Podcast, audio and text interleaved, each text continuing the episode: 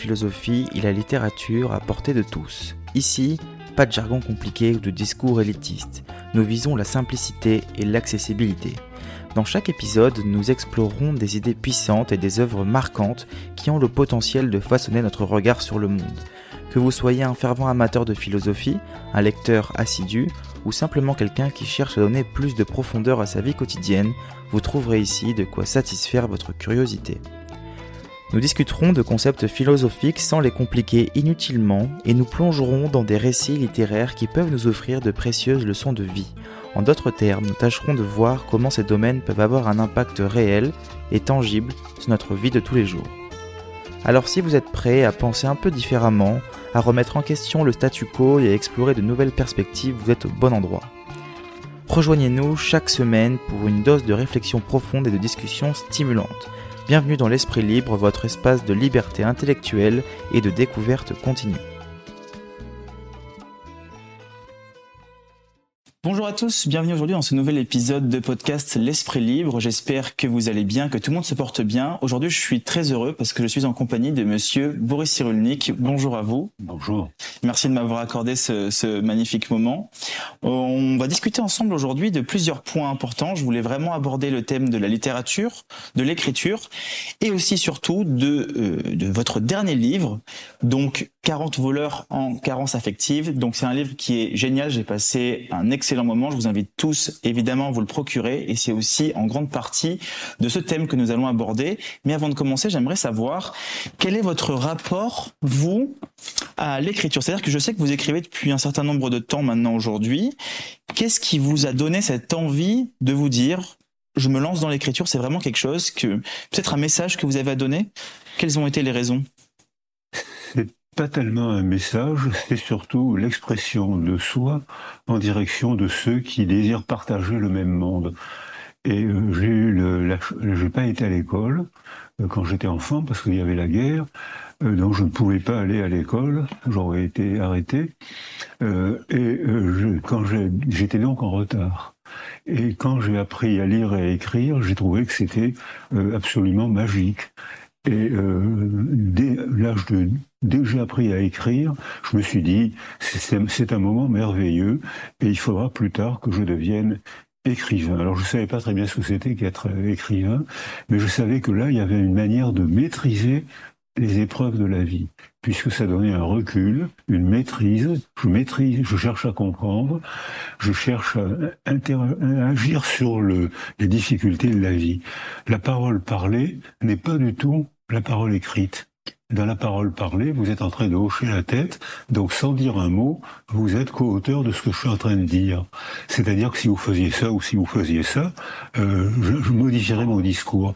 Dans la parole écrite, je plonge à l'intérieur de moi, je m'adresse au lecteur parfait, l'ami invisible, qui saura me comprendre à la perfection. Donc même s'il y a des tirages à 200 000 exemplaires, ce qui n'est pas toujours, toujours le cas, mais même c'est ces 200 000 relations intimes. Donc, si je comprends bien, euh, cette écriture, c'est avant tout un voyage que vous faites personnel pour essayer de faire vivre ce même voyage en quelque sorte aux autres. Pour, pour habiter avec les autres pour euh, partager un monde mental. Et effectivement, hier soir, je, signais pour ce livre et les, gens, tous les gens, toutes les personnes ont un roman dans la tête.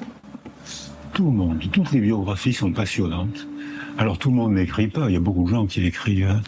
Tout le monde n'écrit pas, mais tout le monde a de quoi faire un roman. Le réel est plus fou que l'imagination la plus folle dans le réel, il y a des situations qu'on ne peut pas imaginer. Donc les gens voudraient les partager. Et moi, je dois dire que quand j'étais praticien, c'était le plaisir de découvrir le monde mental des autres. Donc écrire, c'est vraiment un acte relationnel. C'est euh, intéressant ce que vous dites parce que hum, du coup, ça voudrait dire que chaque personne a plus ou moins le pouvoir de raconter sa propre histoire. Maintenant, est-ce qu'il n'y a pas aussi une soustraction de la parole et du coup de l'écrit en fonction de différentes situations qu'on peut vivre dans notre vie? C'est-à-dire que euh, moi, je connais, euh, par exemple, je vais prendre l'exemple de ma maman. Euh, ma maman qui a vécu différentes situations assez délicates dans sa vie. Je sais qu'elle n'est pas capable de prendre part à l'écriture pour justement raconter son histoire comme si vouloir écrire était déjà en soi une soustraction de la parole.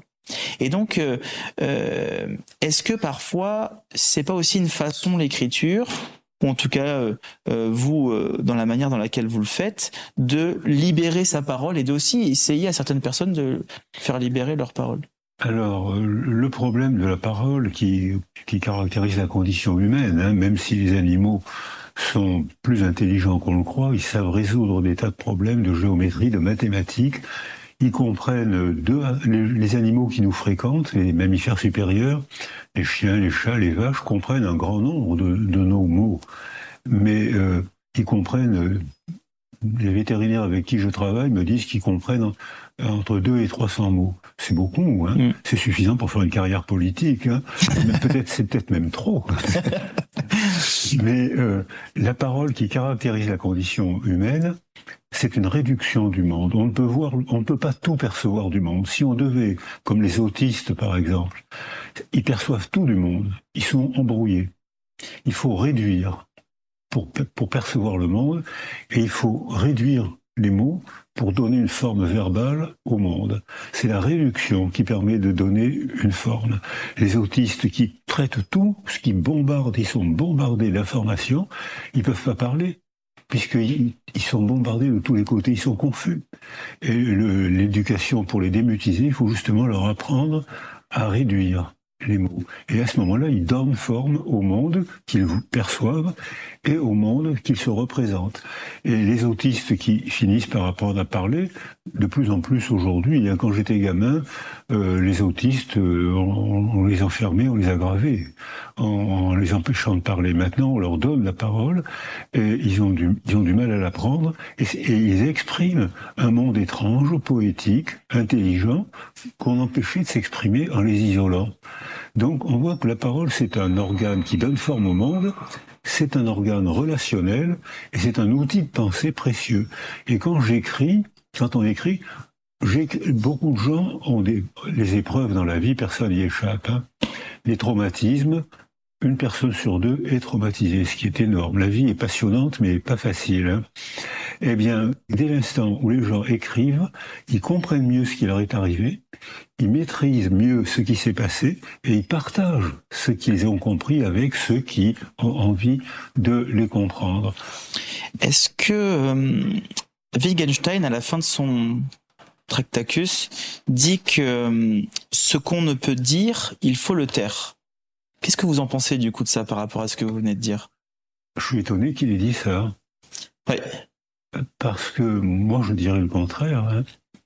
Ce qu'on peut dire agit en nous et on ne comprend pas ce qui se passe.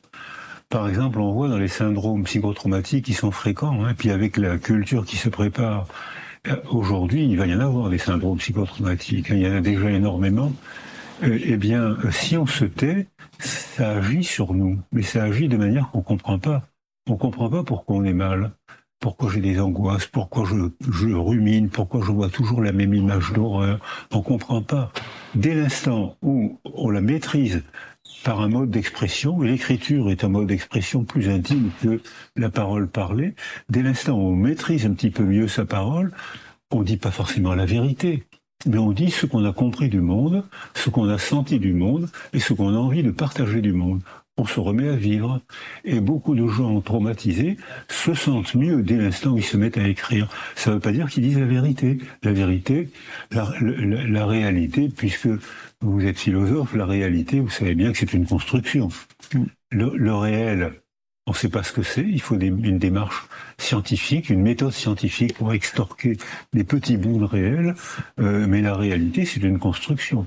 La réalité, c'est la représentation que je me fais de la nature, des arbres, de notre relation. Donc c'est déjà une construction mentale. Mais on ne peut pas y échapper. Dès l'instant où on fabrique une, représentation du monde, on, maîtrise le monde, on habite mieux le monde. Ok. Donc, euh, c'est pour ça qu'on peut dire que chaque personne a des mondes différents. En quelque sorte, on, cohabite tous dans le même monde, mais tout le monde a des idées différentes de chaque chose que. Mais chaque personne a son monde. Chaque espèce vivante a son monde. Un monde d'abeilles, c'est un monde d'ultraviolet. Un monde de chiens, c'est un monde d'olfaction. Euh, un monde de, d'être humain, c'est un monde de parole, d'artifice, l'artifice de la machine et l'artifice du verbe.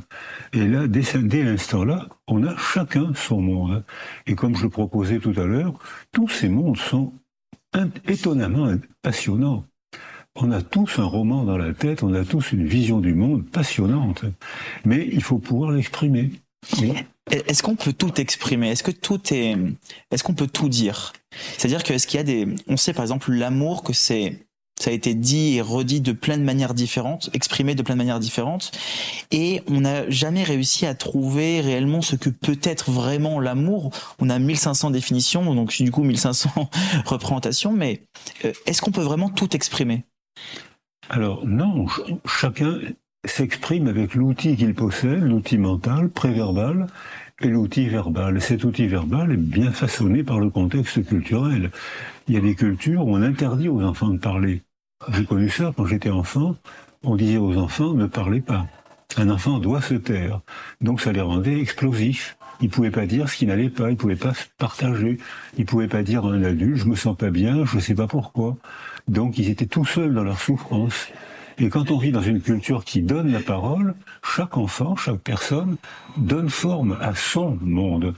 Et c'est son monde, il est donc respectable comme ça, puisque c'est le monde qu'il perçoit, c'est le monde qui sent, mais il faut lui apprendre à s'exprimer.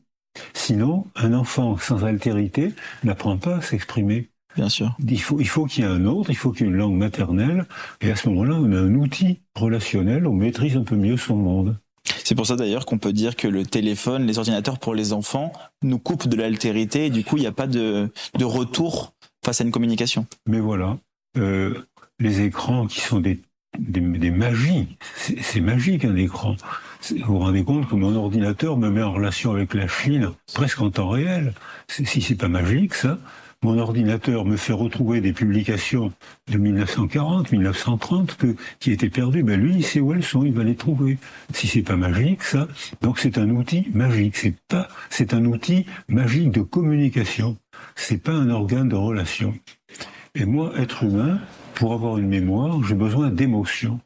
Et là, vous êtes en train d'hocher la tête. Vous êtes jamais mon écran n'a hoché la tête. Jamais mon écran n'a souri. Jamais il m'a invité à continuer. Il m'aide à communiquer, mais c'est pas une relation. Et ce que je viens de dire là explique pourquoi les enfants et les adultes, au-dessus de 3-4 heures d'écran par jour, c'est-à-dire nous tous, hein, multiplient par 3 le risque de dépression. C'est-à-dire que pour me sentir bien, j'ai besoin de relations. On est d'accord, on n'est pas d'accord, on rigole, on se dispute, c'est la vie, c'est comme ça. J'ai besoin de relations. Mon écran, c'est pas une relation. Je suis médusé, engourdi par mon écran, et on voit maintenant que les enseignements par écran donnent des résultats scolaires très mauvais. On est engourdi par un écran.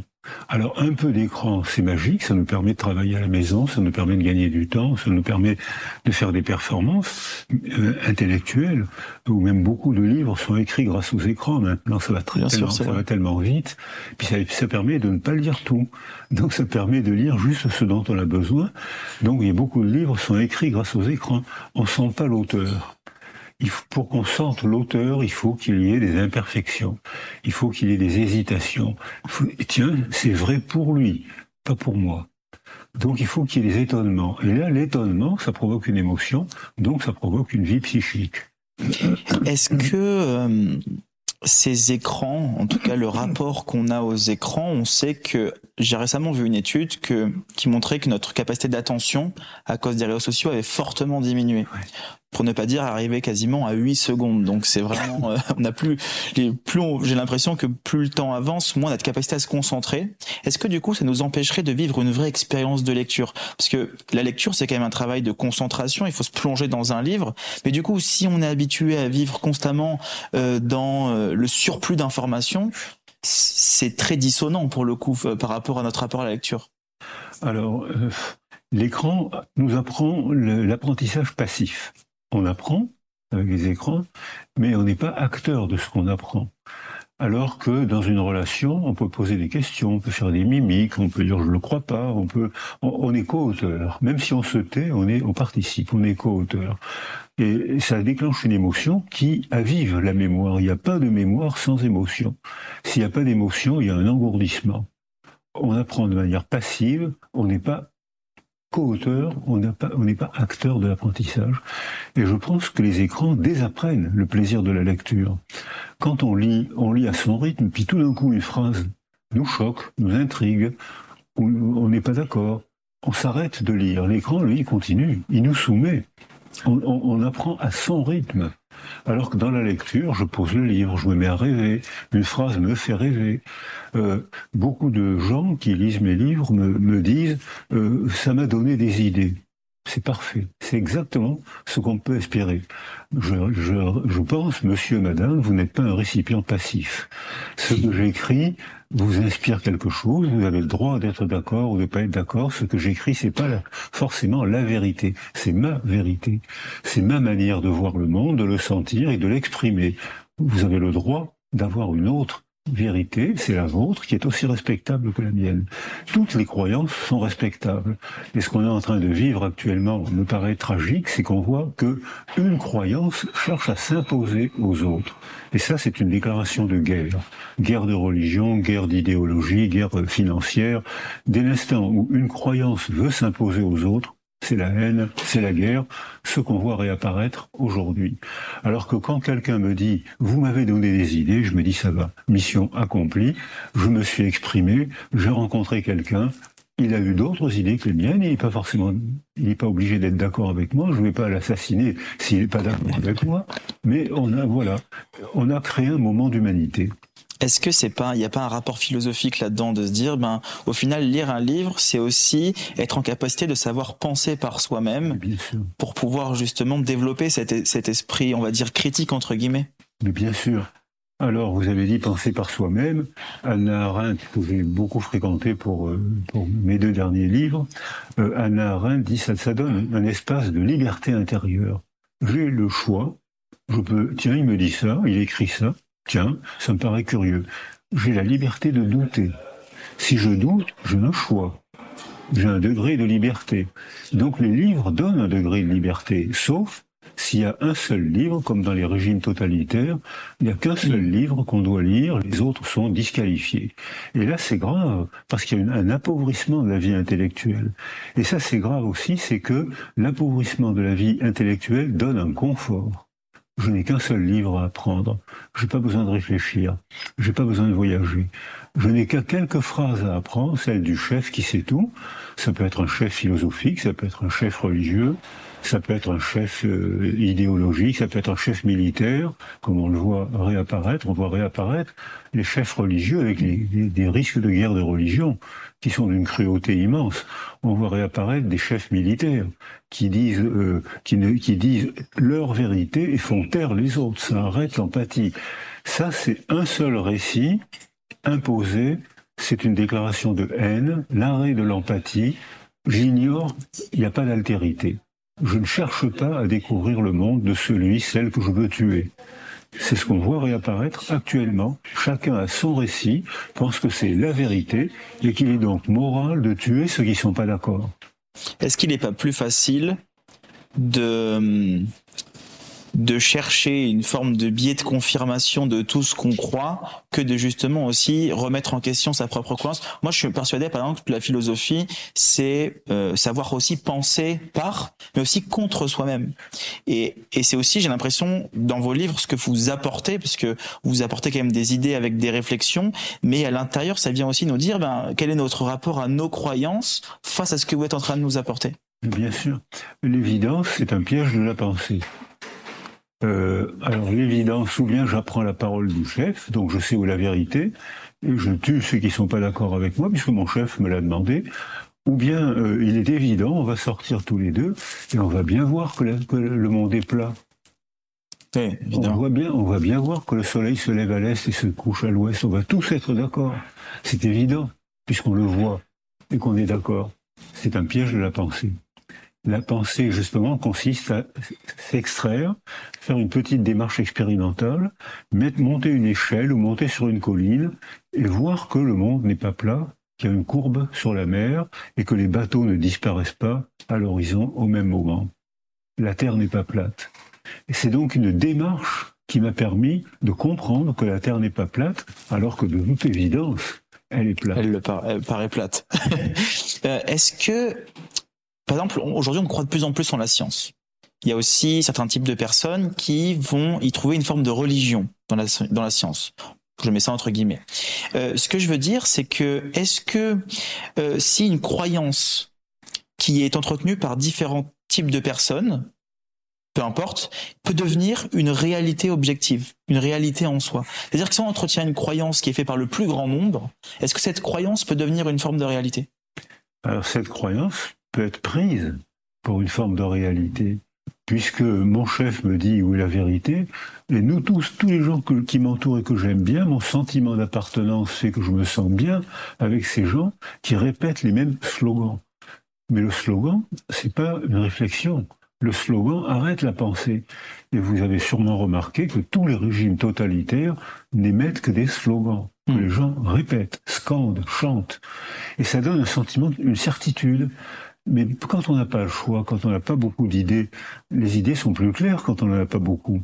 Alors que le drame de la science, c'est que justement la science met en doute absolument tout, y compris ce qu'elle a produit. Aujourd'hui, une démarche scientifique rend observable tel phénomène, mais un collègue va rendre observable un autre phénomène. Donc on va tenir le résultat pour momentanément vrai. Mais comme tout change tout le temps, la vie change tout le temps, le climat change, les arbres changent, la végétation, les valeurs morales changent, la forme, l'anatomie des êtres humains et des animaux change, les végétaux changent, tout change tout le temps. Ce qui est vrai dans un contexte, dix ans, vingt ans plus tard, le contexte a changé, ça n'est plus vrai. Donc toute certitude est une.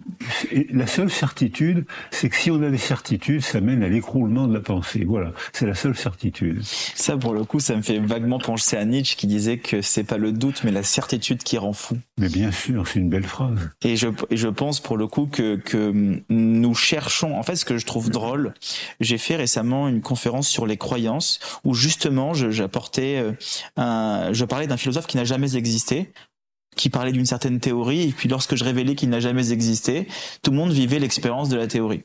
Et je partais du principe que hum, deux croyances, euh, que toute croyance est forcément basée sur un doute, mais que nous choisissons nous-mêmes la certitude d'un certain type de croyance. Par exemple, euh, la croyance en Dieu, on n'est pas vraiment sûr que Dieu existe. Je peux en faire l'expérience, une grâce pascalienne ou autre, et au final arriver par euh, décider de choisir la certitude Est-ce que c'est pas parce qu'il y a un acte de volonté de certitude ou de désir de certitude qui fait que c'est d'autant plus dur de la remettre en question? Mais bien sûr. Euh, quand on fait des observations sur les bébés, comment ils apprennent à découvrir le monde? Il y a des bébés sécurisés qui aiment l'exploration du monde. Pour eux, c'est une aventure.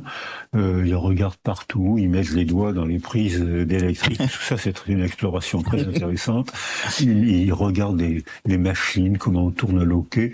Ils regardent les êtres humains. C'est tout pour eux. Ils ont, ayant confiance en eux, parce que leur environnement est sécurisant, ils sont sécurisés, donc ils ont le plaisir d'explorer ce sont des futurs scientifiques, puisqu'ils vont dire, ah bah tiens, ça c'est pas comme ça, ça c'est intéressant. Et là, c'est des petits scientifiques. Mon petit-fils, j'ai un jardin avec des chaises, un jardin avec des trous sur le siège, et il a passé des heures à mettre des cailloux, et voir que les gros cailloux passaient pas, regarder dessous, puis passait des petits cailloux, les passer. C'était un expérimentateur, c'était une démarche expérimentale. Il explorait, parce que il était sécurisé. Un enfant qui a peur du monde, parce que sa mère est malheureuse, parce que le contexte social, verbal, émotionnel est en difficulté, il a peur du monde, il a besoin, il se replie sur lui, il se balance, il suce son pouce, il se tape la tête par terre, parce que la souffrance physique qu'il s'inflige est rassurante par rapport à l'incertitude affolante du monde. Donc il a peur de découvrir le monde parce qu'autour de lui, on ne lui a pas donné confiance en lui. Donc on apprend ce que vous venez de dire, ça s'acquiert. C'est le milieu qui l'imprègne en nous. Si l'enfant a un milieu sécurisant, ça va devenir un explorateur. Il va aimer le doute. Ah ben ça, alors c'est comme ça dans une culture, c'est pas comme ça dans une autre, c'est comme ça dans son monde, c'est pas comme ça. Ça c'est intéressant. Il va aimer le doute, ça va l'amener à voyager, ça va l'amener à lire, ça va l'amener à se décentrer de lui-même pour explorer un autre monde. Est-ce qu'on peut avoir ce même comportement à la suite d'une forme de résilience? C'est-à-dire que moi, par exemple, j'ai eu une enfance où j'ai pas été sécurisé, j'ai eu un, c'était très compliqué psychologiquement avec mon père, et je sais qu'il a fallu que je fasse une, espèce de crise identitaire, que je quitte la famille à l'âge de 16 ans, que je fasse ma vie. Et c'est là, à ce moment-là, lorsque j'ai pris conscience, j'ai fait par la suite une grosse dépression, presque en état clinique, ça a été très très difficile. Et c'est après ce moment-là que j'ai décidé d'aller découvrir le monde. Et j'ai été m'imprégner des cultures, euh, euh, des, des, des, tribus mayas ou autres. Est-ce que le, le, facteur de résilience nous amène aussi pas à renaître en quelque sorte ou à trouver une nouvelle identité?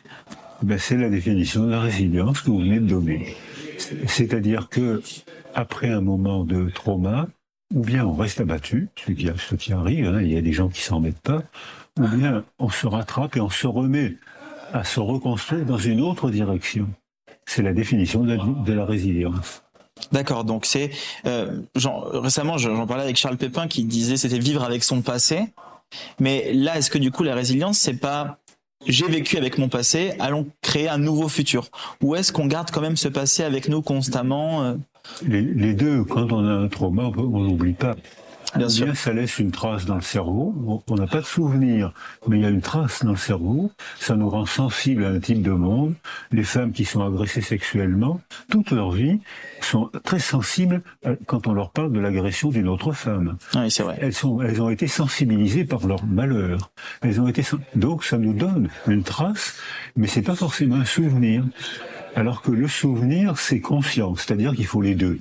On garde une trace du trauma, mais on, peut s'en servir pour réfléchir et on peut s'en servir pour redémarrer dans une autre direction. Avant de continuer, j'ai une petite dernière question. Est-ce qu'il y a eu pour vous dans votre vie des livres au niveau de la littérature, au niveau de la philosophie qui ont vraiment changé votre vision du monde? Moi, je sais que par exemple, Clément Rosset, lorsque j'ai découvert Clément Rosset, j'ai pas dormi de la nuit, j'ai pris une claque, j'étais les yeux grands ouverts. Je me suis dit ok, j'ai l'impression que que ben là, comme disait euh, Rimbaud, je étais un autre, c'est que j'étais l'autre et qui disait tout ce que j'avais toujours pensé. Est-ce que vous avez eu ce genre d'expérience un peu mystique avec la littérature ou la philosophie? Ah oui, tous les, je lis, je lis toujours dix livres en même temps. Alors je lis, je lis 20 pages, puis je, j'en prends un autre, tiens, qu'est-ce que lui pense, qu'est-ce qu'elle pense? Oh ben je vais, tiens, je vais commander ce livre. Et à chaque livre me, me fait le même effet que, que vous. Ah ben ça, alors je n'avais pas compris ça. Ah ben, donc tout, tout livre est une rencontre. Ou alors on le lit pas, mais ce n'est pas une rencontre. Et on voit qu'aujourd'hui il y a beaucoup de gens qui décident de ne pas lire. Donc ça, c'est très embêtant parce que ces gens-là vont être soumis au slogan qu'ils vont entendre. C'est-à-dire que on, laisse se mettre en place un langage totalitaire. si on lit plusieurs livres, on a le choix, on a un degré de liberté. Mais si on lit pas, on, on se soumet aux slogans qui nous entourent. Et dans ce cas-là, on perd sa liberté intérieure en étant euphorisé, parce que ça fait un sentiment d'appartenance important. Et le sentiment d'appartenance, c'est très important. On ne peut pas vivre seul. Je ne peux devenir moi-même que s'il y a un autre. S'il y a ma mère, s'il y a une famille, s'il y a un foyer, s'il y a un quartier, s'il y a une culture, alors à ce moment-là, je choisis, ce que vous avez dit tout à l'heure, euh, des éléments qui me touchent, qui me parlent, et je, je construis mon identité s'il y a une altérité. S'il n'y a pas d'altérité, je suis vide. Et c'est pas une vue de l'esprit, puisque dans mon livre, je montre, je, je raconte les neuroimageries qui confirme que quand un enfant est laissé seul, son cerveau est sain, même s'il est laissé seul, des zones cérébrales s'atrophient. C'est-à-dire que la sculpture de mon cerveau dépend de l'organisation de mon milieu. Mais à ce moment-là, je suis totalement passif parce que je suis un enfant. J'ai pas acquis la liberté intérieure qui se construit progressivement toute notre vie, plus ou moins vite, mais ça se construit. On a toujours une possibilité d'acquérir un degré de liberté, euh, comme disait Anna Arendt, que j'ai beaucoup fréquenté dans mes livres. Et dans ce cas, on a acquis un degré de liberté, donc de choix. Mais si la, pensée paresseuse, c'est de ne pas lire. Dans ce cas-là, on est une proie pour un gourou. Que ce gourou soit un chef religieux, un chef politique, un chef profane, un chef économique. Il n'y a qu'une vérité, c'est celle du chef. Qu'est-ce qu'on est bien, les gars? Pas besoin de réfléchir. On, on est côte à côte, on récite des slogans tous ensemble. Et ces slogans, qui sont l'arrêt de la pensée, tiennent lieu de vérité hyper-vérité. J'ai la seule vérité. Qu'est-ce que je suis confiant? Et on voit que les régimes totalitaires, les, les, hommes et les femmes, surtout les hommes, sont hyper confiants en eux puisqu'il n'y a pas d'altérité, il n'y a plus de doute. Ils ont la seule certitude. Et c'est comme ça qu'on arrive à des crimes immenses. Le langage totalitaire mène à la haine et à la destruction de l'autre sans aucune culpabilité. Tous les inculpés de Nuremberg ont dit ⁇ Je n'ai commis aucun crime ⁇ je n'ai fait qu'obéir. Perte totale de liberté. C'est comme si l'ignorance était euh, une illusion de la liberté et que la connaissance était vraiment du coup euh, en quelque sorte la liberté. C'est-à-dire que plus je vais emmagasiner de connaissances, pas dans le sens prendre beaucoup de connaissances, mais dans le sens savoir quoi en faire, plus je vais trouver une forme de liberté. Mais bien sûr, si euh, l'absence de connaissance, euh, c'est le, confort dans la mort psychique. C'est-à-dire, je me pose pas de problème, je suis bien, mon chef sait tout, il va décider pour moi. C'est la, confortable servitude. Je suis bien dans l'asservissement. Euh, alors que si je veux garder un degré de liberté, il faut que j'ai confiance en moi, il faut que je m'intéresse à l'autre, donc je vais lire, je vais l'écouter, et puis il y a un débat. Il, ce débat. Alors il y a des cultures qui organisent les, débats. Euh, dans l'Espagne médiévale, il y avait des disputations. C'est-à-dire que euh, c'est comme ça que les Indiens d'Amérique du Sud ont acquis une âme. Avant la disputation de Valladolid, ils n'avaient pas d'âme. On disait que c'était, on pouvait les atteler, on pouvait les tuer, c'était pas des êtres humains, c'était pas un crime. On pouvait les dépecer, peut-être même les manger, c'était des animaux domestiques, c'était pas un crime. Dès l'instant où la disputation de Valladolid leur a donné une âme, c'était des êtres humains. On ne pouvait plus les atteler, on ne pouvait plus les dépecer, on ne pouvait plus les manger. Donc, euh, mais la culture avait inventé un lieu. Et même dans les universités, au Moyen Âge, il y avait un étudiant qui était payé par les autres étudiants pour poser aux professeurs des questions qui turlupinent. Et on l'appelait le turlupin. On l'appelait le turlupin. C'est-à-dire que c'était l'étudiant qui devait prendre des notes, il devait écouter bien pour turlupiner le professeur. Ok, génial. Donc c'était une manière, et les étudiants qui font ça, c'est très agréable parce qu'il faut argumenter, il faut tenir compte de leur monde. Il y a des petites joutes intellectuelles qui, comme, comme une partie de tennis, quoi. C'est très amusant. Tiens, il pense ça, je vais essayer de lui tenter, etc. Dans les groupes de recherche que j'ai organisés, on, on se turlupinait tout le temps. On se disputait jamais. Tu penses ça, mais je vais, t'envoyer l'article de un tel. Ah, tu penses ça? Non. Écoute, on va inviter une telle qui avait fait un, travail, et on était tout le temps dans l'élaboration. Il n'y avait aucune dispute. On n'était souvent pas d'accord. On avait créé un lieu de parole qui était un lieu de création. Création d'intelligence et création d'amitié. C'est que je pense par exemple dans un groupe de recherche j'avais invité un, biologiste que j'estime beaucoup et qui était très opposé à la psychanalyse. J'avais invité un psychanalyste que j'estime beaucoup et qui était très opposé à la biologie.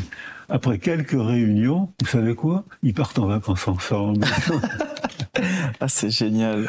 C'est génial. C'est vrai que ce mélange de, c'est vraiment les opinions qui, à certains moments, la certitude qui peut vraiment séparer les gens et au final, on se rend compte que c'est, on a beaucoup plus de points communs qu'on pourrait s'imaginer.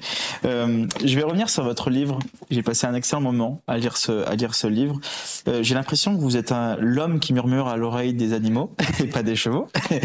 et euh, vous faites des constamment des va-et-vient entre notre rapport au monde et le rapport que les animaux ont au monde pourquoi est-ce que vous avez décidé aujourd'hui d'écrire ce livre Dans quelle optique est-ce que vous avez décidé d'écrire ce magnifique ouvrage?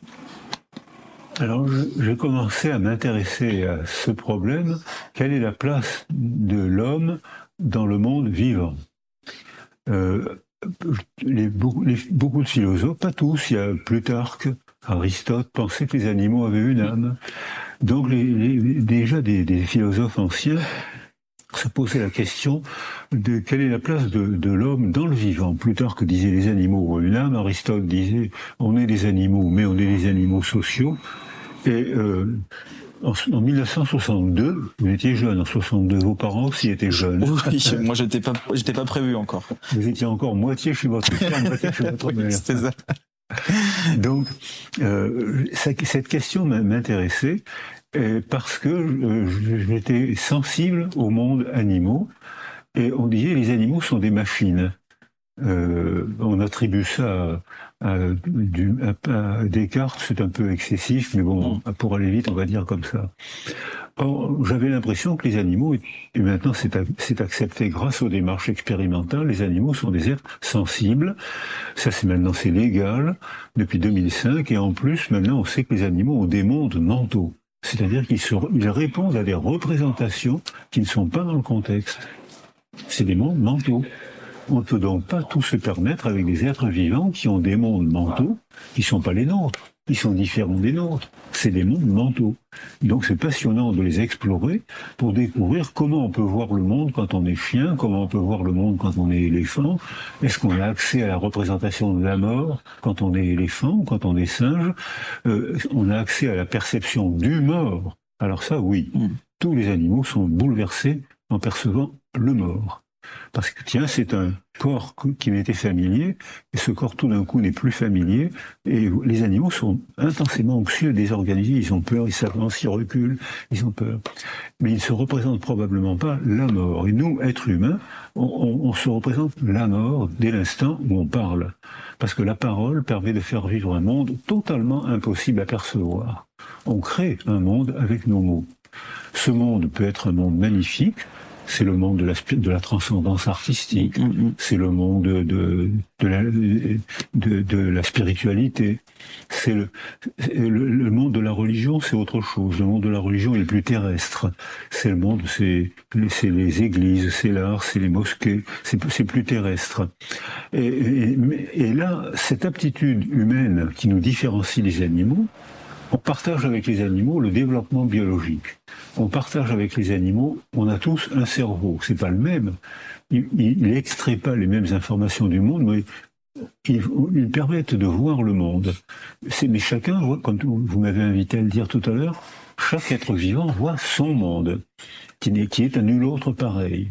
Mais nous, humains, avec l'accès à la parole, on a accès à la créativité, on peut créer des sciences, on peut créer des hypothèses, et si Dieu existait, euh, et si, quand j'ouvre la main, un corps montait au lieu de tomber, on peut créer des hypothèses scientifiques, artistiques, qui créent la beauté du monde humain. Mais aussi, si on crée cette beauté-là verbale sans altérité, il y a une seule vérité, on crée le langage totalitaire.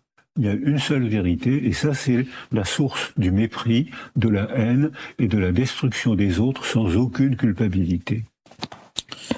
C'est euh, passionnant. Alors, j'ai fait mes petites recherches. donc, je reviens sur votre livre 40 euh, voleurs en carence affective, donc qui vient de paraître chez Odile Jacob. Euh, je voulais savoir pourquoi est-ce que vous avez choisi ce titre. Alors, j'ai eu une intuition. Je peux me tromper. C'est pour ça que vous allez me dire. Euh, le psychanalyste britannique John Bowlby a publié euh, et a étudié pendant de longues années les liens d'attachement, notamment dans le domaine familial et euh, les jeunes privés de tous les rapports affectifs, on va dire, disons les jeunes privés d'un certain confort familial. Et il a écrit un livre du nom 44 jeunes voleurs. Ce cheminement qu'il a parcouru le place en marge des connaissances de son époque, mais jamais au cœur de la doxa. C'est vous qui l'écrivez. Et j'ai l'impression, quand vous dites ça dans votre livre, que vous aussi, euh, vous avez parcouru en quelque sorte le chemin de, de, de, ce psychanalyste et d'où peut-être le titre 40 voleurs en carence affective. Mais bien, mais bien sûr. J'ai trouvé que 40 voleurs en carence affective, phonétiquement, ça frappait mieux, mais c'est inspiré clairement par l'article de John Boulby, 1951. C'est un rapport qu'il a remis à l'OMS, parce qu'après la guerre, il y avait énormément, des millions d'orphelins sur la planète. C'est pas en France qu'il y en avait le plus. En France, il n'y en avait que 300 000, mais en Pologne, en Allemagne, en Russie, il y avait des millions d'orphelins qui étaient dans la rue. Ces, ces enfants ne survivaient que grâce à la violence.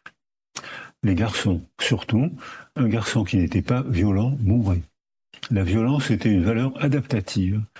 Euh, parce que c'est la culture qui était folle, qui avait effondré, la, guerre mondiale avait tout cassé, tout effondré, elle avait fait 60 millions de morts, toutes les villes étaient détruites, des belles villes étaient allemandes, polonaises, détruites. C'était une, catastrophe mondiale. Et ces millions d'orphelins, dans la rue, volaient, attaquaient les hommes, les adultes, rentraient dans les maisons pour ne pas mourir. Et un petit garçon qui n'était pas violent n'avait aucune chance de s'en sortir. Hmm. Donc la violence était une valeur adaptative.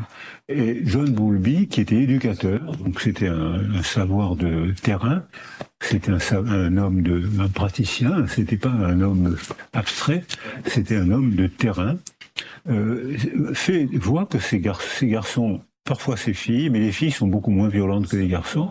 Elles avaient d'autres modes de défense, euh, plus, déjà plus verbales que les garçons. Elles se faisaient prendre en charge par des relations affectives, alors que les garçons se prenaient en charge par la délinquance. Et euh, John Bowlby, euh, on lui dit, mais il y a énormément d'enfants délinquants, qu'est-ce qu'on peut faire? Leur taper dessus, les mettre en prison? Ce mm. qu'on faisait il y avait des bagnes pour enfants. Je les ai vus, j'en ai vu, hein, des bagnes pour enfants. Donc, bien sûr, ça les rendait encore plus violents et, ça les rendait fous de malheur.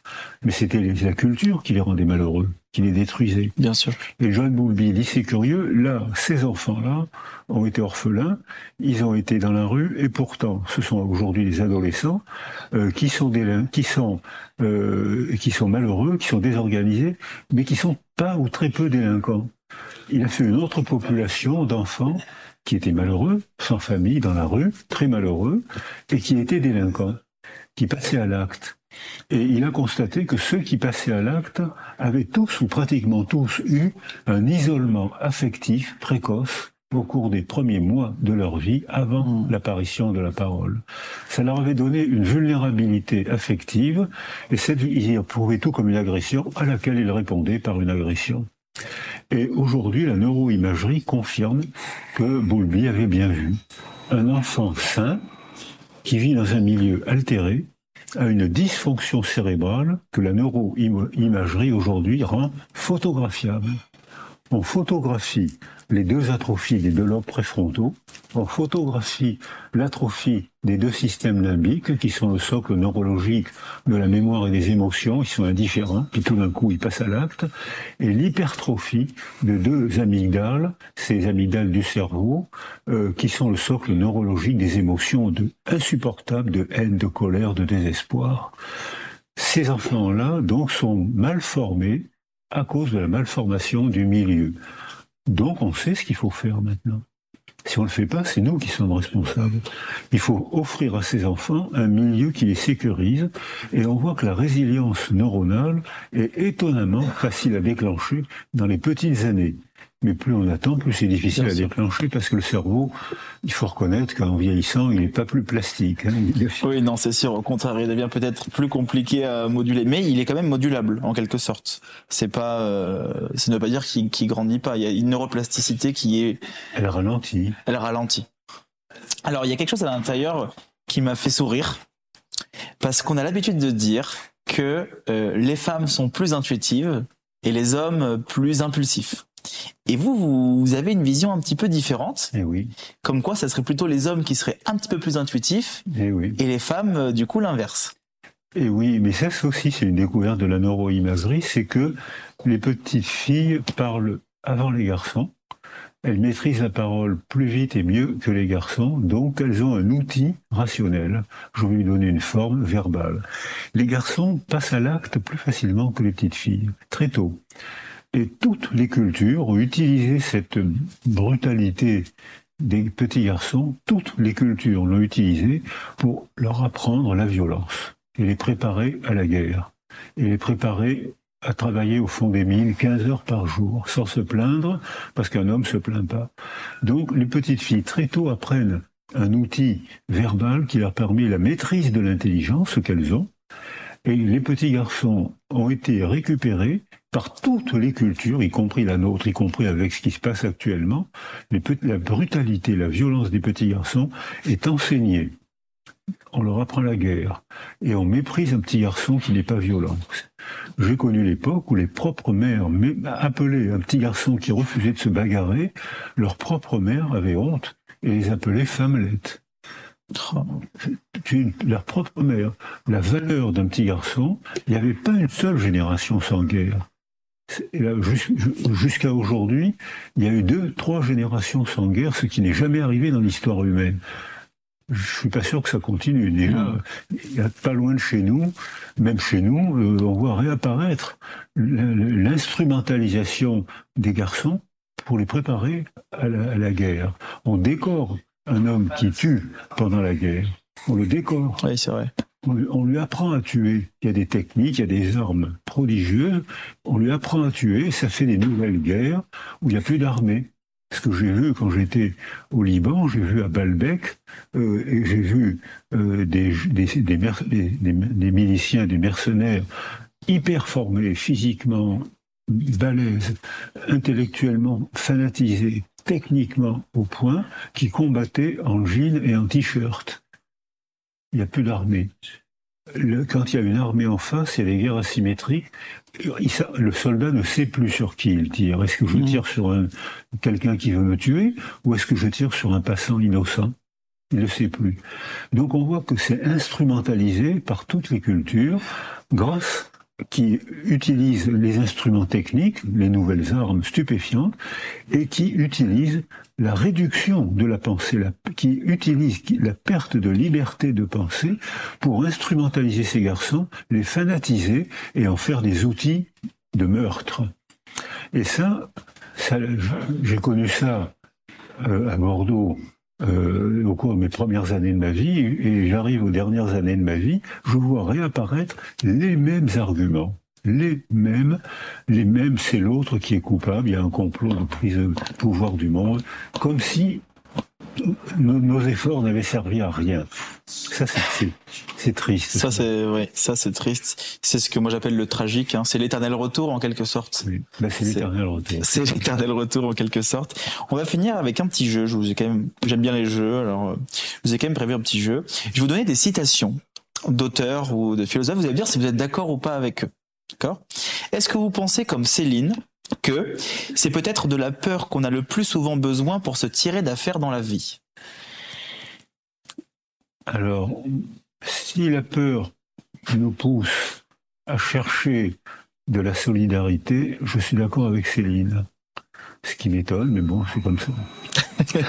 oui, c'est vrai. C'est vrai qu'en plus, euh, Céline, euh, est-ce que vous, est-ce que vous pensez comme Guitry que c'est une grande erreur de croire que parce qu'on est cocu, on a droit instantanément à toutes les autres femmes. Et oui, quand on est marié, on a droit qu'à une femme, théoriquement.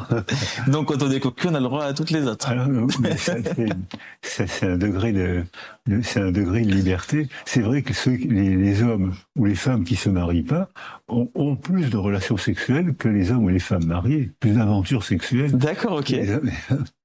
comme quoi Est-ce que vous pensez comme Sartre que dans la vie, on ne fait pas ce que l'on veut, mais on est responsable de ce que l'on est? C'est Sartre qui a dit ça Oui, dans la vie, on ne fait pas ce que l'on veut, mais on est responsable de ce que l'on est. Alors, moi, j'avais une autre citation de Sartre dans le même sens. Euh, on, est, euh, on est responsable et la vie nous fait, mais nous, ah, on est, euh, responsable de ce que euh, c'est euh, euh, ce qui est important, c'est pas ce que les gens ont fait de nous, mais ce que nous faisons de ce qu'ils ont fait de nous. Voilà, Je crois que c'était quelque chose comme ça. Et là, il y a un degré de liberté. C'est à partir de cette phrase que Sartre parle de, de, de degré de liberté. Alors, je, pense que notre liberté, c'est effectivement de faire quelque chose de ce qui nous est arrivé. Et ça, c'est une définition possible de la résilience. Il vous est arrivé un malheur, il vous est arrivé une période difficile dans votre vie, ça vous est tombé dessus. Le, malheur nous tombe dessus. Le bonheur, il faut le chercher, il faut le construire, il faut aller, l'extirper. Mais le malheur, il vient tout seul. Mais ensuite, on a un degré de liberté. On a, on a une possibilité de faire quelque chose de ce qui nous est arrivé. Et là, je rejoins Sartre. Euh, J'aurais pu partir plus loin avec euh, Victor Frankel que, que j'aime énormément, qui a une histoire qui euh, n'est pas la même que la vôtre, mais qui a des similitudes et qui du coup lui euh, dans Men's Search of Meaning a été chercher pourquoi est-ce que les comment est-ce que les gens dans des camps de concentration arrivaient à trouver une certaine forme de bonheur et on avait fini par conclure que c'était le sens qu'on mettait à notre souffrance. Oui. Est-ce que c'est pas un facteur de résilience aussi le sens qu'on met dans alors ça, c'est un facteur précieux de résilience, c'est que dès l'instant où on donne sens à ce qui nous arrive, on change la manière d'éprouver ce qui nous arrive. On ne ressent plus de la même manière, puisque ça a un sens. Je souffre aujourd'hui, je casse des pierres, j'ai mal au dos, je souffre, mais c'est pour construire un morceau de cathédrale. Donc en donnant sens au fait de taper sur une pierre, je métamorphose la manière dont je ressens. Ça vaut la peine de faire un effort idiot de casser une pierre, puisque ça a un sens. C'est vrai. Euh, est-ce que vous pensez comme Spinoza, que j'apprécie énormément, que le désir est l'essence même de l'homme? Absolument. Alors ça, Spinoza, je l'ai beaucoup fréquenté euh, parce que la neuroimagerie lui donne étonnamment raison. C'est Damasio, c'est vrai. Euh, Damasio qui en parlait énormément aussi. Voilà la neuroimagerie confirme la, philosophie de Spinoza. Si j'ai pas de cerveau, je peux pas voir le monde. Mais la manière dont je vois le monde modifie le fonctionnement de mon cerveau. Il y a un aller-retour constant entre le cerveau et l'âme, le cerveau et la parole. Donc là encore, si je travaille, j'ai un degré de liberté. Est-ce que vous pensez comme Rabelais que une science sans conscience n'est que ruine de l'âme? Alors, je pense que de plus en plus, la science n'a de moins en moins de confiance. C'est-à-dire que les scientifiques sont tellement centrés sur la technique, qui fait des performances magiques, extraordinaires, qu'ils oublient qu'il y a des êtres humains derrière la technique. Et on voit des prises de risques médicales, on voit des prises de risques scientifiques qui sont pas acceptables. il y a des êtres humains et on ne peut pas tout se permettre avec un être humain. Bien sûr. Donc c'est pas un objet de science. Euh, dans un laboratoire, on peut faire un objet de science, mais nous praticiens, euh, la personne qui s'assoit près de nous, elle s'assoit avec son corps, son cerveau, sa famille, ses croyances religieuses, ses croyances profanes, ses croyances, son histoire. Et moi, praticien, je suis obligé de tenir compte d'un objet hétérogène, qui n'est pas scientifique, mm. mais qui est une personne humaine. Donc c'est imparfait, euh, ça, ça, oblige sans arrêt à, à introduire des variables non manipulables, alors que les scientifiques, eux, introduisent des variables manipulables, eux, dans un laboratoire, Bien sûr. ils peuvent faire un objet de science, mais nous, praticiens, on a du mal. Oui, c'est clair. Allez, on va en faire une, on va en faire deux dernières. Est-ce que vous pensez, comme Karl Marx, que la religion est l'opium du peuple? La religion est en effet un excellent tranquillisant. Et parfois, on a besoin de tranquillisants. Quand euh, des gens sont malheureux, euh, ils cherchent à, moins souffrir. Ce qui, dans une technique anciennement, ce qui leur permettait de moins souffrir, c'était la religion, qui leur permettait de se rassembler, qui leur donnait des certitudes, euh, qui leur disait vous souffrez aujourd'hui, mais demain vous serez au ciel et là après votre mort, qu'est-ce que vous serez heureux? Donc ça, avec le développement de la technologie, les tranquillisants sont devenus de la chimie. C'est-à-dire que ça aussi, c'est l'opium du peuple. C'est-à-dire que dès l'instant où quelqu'un cherche à résoudre ses problèmes avec de la chimie, que ce soit un tranquillisant ou l'alcool, ou la religion, c'est l'opium du peuple. La vraie, le vrai tranquillisant, c'est la familiarité provoquée par l'écriture, l'action partagée, l'amitié, les inévitables conflits. C'est-à-dire que si à ce moment-là, là, le vrai tranquillisant, c'est le sentiment de familiarité. Je suis bien avec toi parce que on a un projet commun.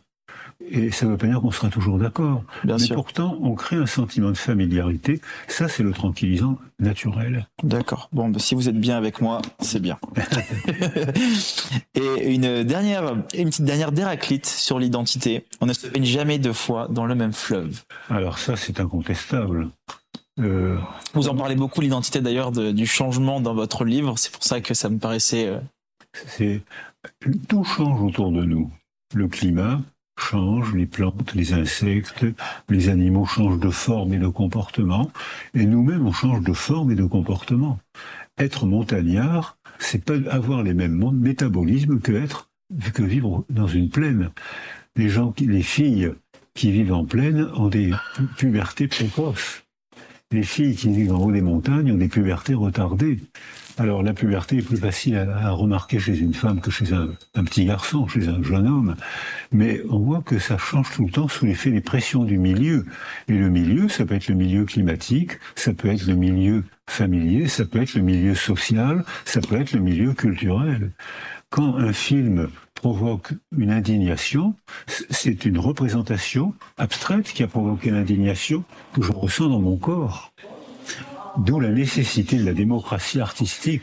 Il faut qu'il y ait plusieurs films différents, il faut qu'il y ait plusieurs visions du monde différentes pour que j'ai la liberté de choisir. Magnifique. je vous remercie du fond du cœur pour ce partage. On a été voilà super. Je vous remercie. Je vous invite à vous procurer euh, ce magnifique ouvrage aux éditions Odile Jacob, 40 voleurs en carence affective. Vous avez passé un magnifique moment. Merci encore de votre temps. Ça a été un vrai plaisir. C'est moi qui vous remercie.